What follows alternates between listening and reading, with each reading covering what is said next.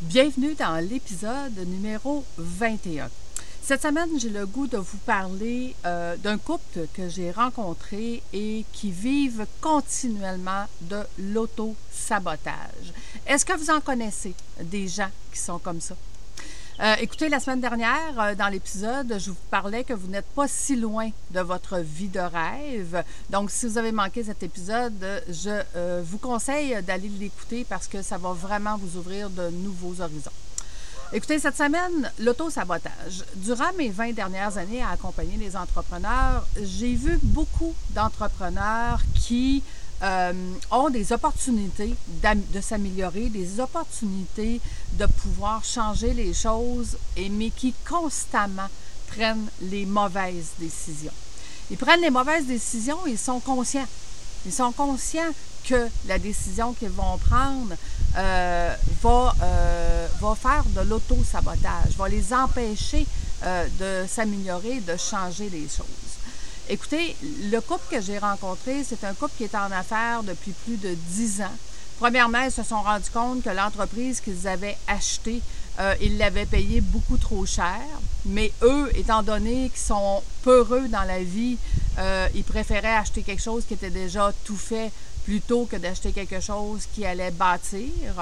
Euh, ça arrive souvent quand on a des gens euh, qui sont peureux dans la vie de, choisir un chemin qui semble plus facile. Mais au final, il est beaucoup plus difficile ce chemin-là. Pourquoi? Pourquoi? Parce que les gens, euh, dans, dans ma formation d'administrateur, à un moment donné, on parle de qu'est-ce que les gens achètent. Euh, Simon Sinek disait Les gens n'achètent pas votre produit, votre service, mais achètent votre pourquoi. Donc, si j'achète une entreprise qui est déjà existante, ce n'est pas mon pourquoi à moi que j'achète. Donc, la passion, la flamme, le, le fait de donner l'effort supplémentaire, le fait de le faire parce qu'on le fait par plaisir, parce qu'on le fait de cœur, n'est pas là on achète quelque chose, puis on dit, ben écoute, moi, je suis assez intelligent pour améliorer cette façon de faire, puis euh, faire plus d'argent que celui qui était la source du projet, comme je vous ai parlé dans un autre podcast. Euh, donc, je suis plus intelligent que lui, puis je vais faire plus d'argent. Mais vous savez, si on n'achète pas votre produit, votre service, puis qu'on achète votre pourquoi, quand vous achetez une entreprise, euh, qui est déjà existante. Il va falloir que vous créez votre pourquoi.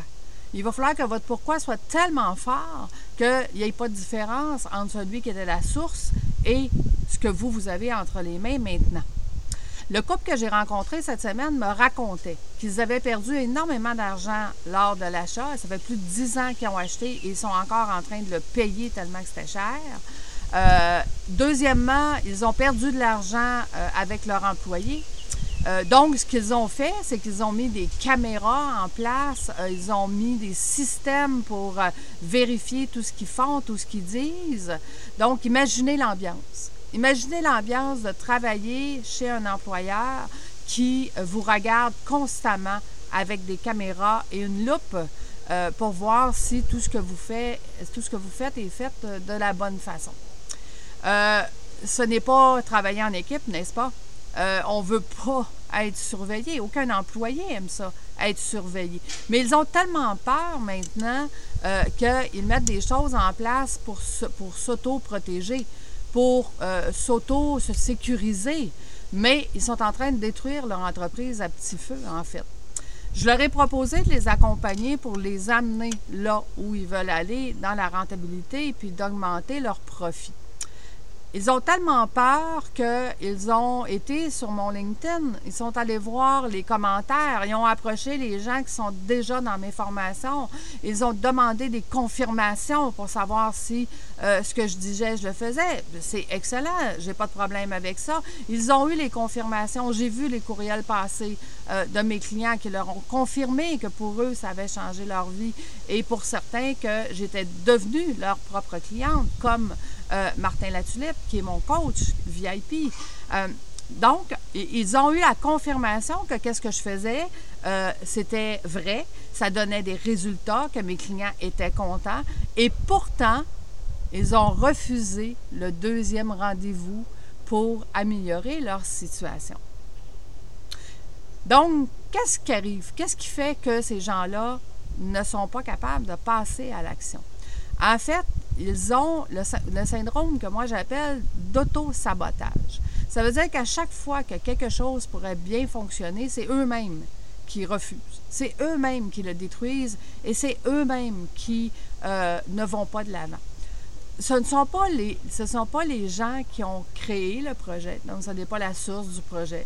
Leur pourquoi est tellement faible qu'ils ne sont pas prêts à faire l'effort pour dire Hey, nous, on a réussi, puis nous, on s'en est sortis. Donc, ils, vont, ils, se, complaignent dans euh, le fait de dire à tout le monde Pauvre nous, pauvre nous, on, s'est fait arnaquer, pauvre nous, on a payé trop cher, pauvre nous, nos employés euh, nous, ont, euh, nous, nous, ont fait perdre de l'argent, pauvre nous, le directeur général qui était là n'était pas bon, pauvre nous. Êtes-vous, connaissez-vous des gens qui sont dans ce style-là? Des gens qui passeront leur vie à dire pauvre nous. Et non pas des gens qui vont dire OK, voici la situation. Maintenant, qu'est-ce que je peux faire? Qu'est-ce que je peux faire pour changer cette situation? Qu'est-ce que je peux faire pour avoir alentour de moi des gens qui vont m'aider, qui vont me guider, à qui je vais pouvoir faire confiance? Évidemment que ces gens-là ne font même pas confiance à, à leurs propres employés. Fait qu'imaginez faire confiance à un coach qu'ils ne connaissent pas. c'est inimaginable pour eux. C'est inimaginable de faire confiance. Point. Tu sais, peut-être qu'ils ont réussi en tant que couple, parce que ça fait plusieurs années qu'ils sont en couple euh, en affaires et couple dans la vie, à se faire confiance euh, mutuellement. Mais moi, je vous dirais que euh, je serais surprise de voir qu'il y a une si grande confiance entre les deux, les deux partenaires. Tu sais, vous savez, un jour, je disais euh, à quelqu'un, une de mes amies, tu la jalousie, c'est de penser que ton conjoint ou ta conjointe, s'il rencontrait quelqu'un euh, de plus beau, de plus gentil, de plus fin, va t'abandonner du jour au lendemain pour aller dans ses bras.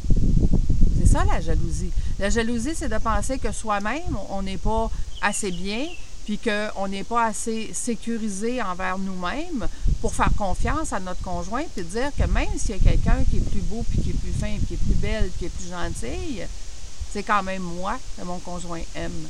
Et c'est quand même avec moi qu'il fait sa vie. Ça ne veut pas dire que parce qu'il y a du plaisir avec une belle femme à, à rire ou à s'amuser, qu'il va sauter dans son lit. Je veux dire, la confiance, c'est quoi? c'est d'avoir confiance en soi-même que moi, je ne le ferai pas. Donc, je ne suppose pas que mon conjoint va le faire. Au contraire, je vais donner confiance à mon conjoint que lui non plus ne le fera pas. C'est sûr que si dans le passé, on a vécu des choses qui font qu'on est blessé parce que ça nous est arrivé, on va être plus craintive. Mais est-ce qu'on va être capable encore de faire confiance à quelqu'un? Moi, je vous dirais que oui. J'y suis parvenue. En, fait, dans ma vie, effectivement, j'ai vécu quelque chose qui fait que j'ai complètement perdu confiance et euh, la relation s'est arrêtée, en fait, après 21 ans. Aujourd'hui, ça fait 10 ans que je suis avec mon nouveau conjoint et j'ai entièrement confiance, même si c'est un homme qui est très charmeur. Il aime charmer les gens, il aime s'amuser avec les gens, il aime s'amuser avec la vie, il aime s'amuser en général. En fait, je, vous raconte euh, euh, euh, un petit coin de, paradis de mon, côté personnel. Quand j'ai connu mon conjoint, je l'ai regardé puis j'ai dit Écoute, tu as une job à tous les jours, c'est de me faire rire. J'adore rire. Je suis une fille qui adore rire. Et le travail de mon conjoint actuel, c'est de me faire rire à tous les jours. Puis vous devriez voir les niaiseries qu'il me ramasse pour me faire rire. Ça me prend pas grand-chose. Il est tout content, il est tout heureux. Il a fait sa job aujourd'hui. Donc, vous savez, de faire confiance, puis euh, l'auto-sabotage, euh, c'est des, des, opposés. En fait, quand on fait de l'auto-sabotage, parce qu'on n'est pas capable d'avoir confiance. Donc, on n'a pas confiance en soi-même, on n'a pas confiance dans notre partenaire, puis on n'a surtout pas confiance aux étrangers. Et si vous n'êtes pas capable de faire confiance, ça veut dire que vous n'êtes pas capable de vous faire accompagner, vous n'êtes pas capable d'être bien entouré, d'avoir les bonnes personnes qui vont vous motiver, qui vont vous guider et vous allez vivre éternellement de ce que moi j'appelle de l'auto-sabotage. Donc, un bon leader, c'est quelqu'un qui prend conscience de comment il est et qui travaille avec ses forces et ses faiblesses.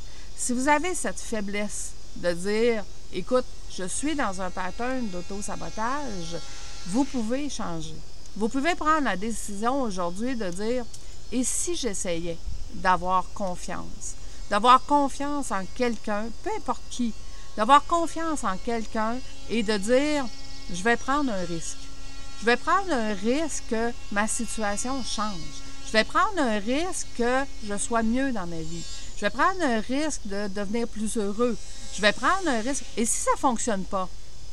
Si ça ne fonctionne pas, on va prendre un autre risque, on va essayer autre chose. Jusqu'à temps que ça fonctionne. Jusqu'à temps qu'on se dise, enfin, j'ai trouvé la personne qui me permet de. Mais je vous dirais que c'est même pas la personne. J'ai quelqu'un qui est dans mes cohortes qui nous racontait hier qu'elle a suivi beaucoup euh, de formations durant sa vie, des coachs personnels, du développement, du, toutes, sortes de choses. Elle dit, Lucette, il y a des choses que j'ai vues dans le passé, dans mes coachings. Mais la façon que toi, tu le dis, au moment où je suis aujourd'hui, avec toutes les connaissances que j'ai acquises, aujourd'hui, ça me parle. Aujourd'hui, je suis capable d'intégrer. Aujourd'hui, je suis capable d'accomplir. On me l'a dit, ces choses-là, d'une autre façon, avec d'autres mots.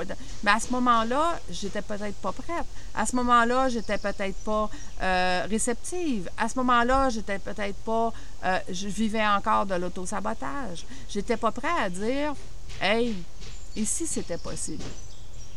Et si j'appliquais ce que tout le monde me dit, puis si je le faisais, puis si j'avais une vie beaucoup plus douce, beaucoup plus simple, beaucoup plus facile, beaucoup plus légère, elle a pris le risque aujourd'hui d'appliquer ce qui lui est enseigné. Et je suis heureuse parce que c'est dans ma formation à moi qu'elle est prête maintenant à, le faire. Fait que je trouve ça extraordinaire, mais ça l'a pris un grand cheminement dans sa vie ça l'a pris plusieurs fois avant qu'elle puisse dire Je suis enfin prête. Mais elle a pris beaucoup de risques à plusieurs reprises d'engager un coach, d'acheter une formation, d'acheter un logiciel, de se former, de se développer et, de dire à chaque fois, me semble que j'y arrive pas, me semble que euh, c'est pas ça, puis me semble que j'ai pas évolué, j'ai pas avancé, me semble que ça marche pas. Puis aujourd'hui, elle est prête, elle arrive à un moment de sa vie où est-ce qu'elle dit, là je suis prête. Là, je suis prête à foncer, continuer, avancer. Euh, je suis prête à, entendre ce qu'on me dit et à l'intégrer et à l'essayer pour le vrai. Donc, l'auto-sabotage est, est, quelque chose qu'on peut vivre un moment dans sa vie, mais on peut prendre la décision de faire confiance à la vie et de juste apprendre à demander qu'est-ce que ça prendrait Qu'est-ce que ça prendrait pour qu'aujourd'hui, je puisse faire confiance à quelqu'un et que je puisse changer ma situation et que je puisse me dire, peut-être que ça ne fonctionnera pas cette fois-ci, mais j'aurai quand même appris, avancé, évolué et mis un pas en avant sur une nouvelle réalité qui est possible dans le futur. Donc, c'est pour ça que je dis aux gens, je vous amène là où tout est possible. Parce qu'à partir du moment qu'on se donne la chance d'essayer, de comprendre, d'avancer, de collaborer euh, euh, et de changer, de changer nos habitudes, ben tout devient possible. La semaine passée, je vous ai parlé que vous n'étiez pas loin de votre vie de rêve. Aujourd'hui, je vous dis, pour l'atteindre, par contre, votre vie de rêve, il faut oser, il faut prendre des risques, il faut être bien accompagné. Donc, un bon leader continue son développement, continue à apprendre à se connaître et continue à avancer un pas à la fois. Donc, je vous pose la question. Est-ce que vous, vous avez le goût de faire voyager votre entreprise? Merci d'être avec moi à chaque semaine. C'est un grand privilège que j'ai de vous accompagner. J'espère que ce que je vous apporte, c'est des pépites, des réflexions, euh, des, des, des, inspirations. C'est ça que j'ai le goût de vous dire aujourd'hui. J'ai le goût de vous inspirer à dire, si tu prends la décision aujourd'hui, tout deviendra possible. Donc, euh, bonne semaine tout le monde. Puis, euh, je vous souhaite de vivre votre vie de rêve le plus rapidement possible. Donc, un pas à la fois. bonne semaine. Merci tout le monde. Au revoir.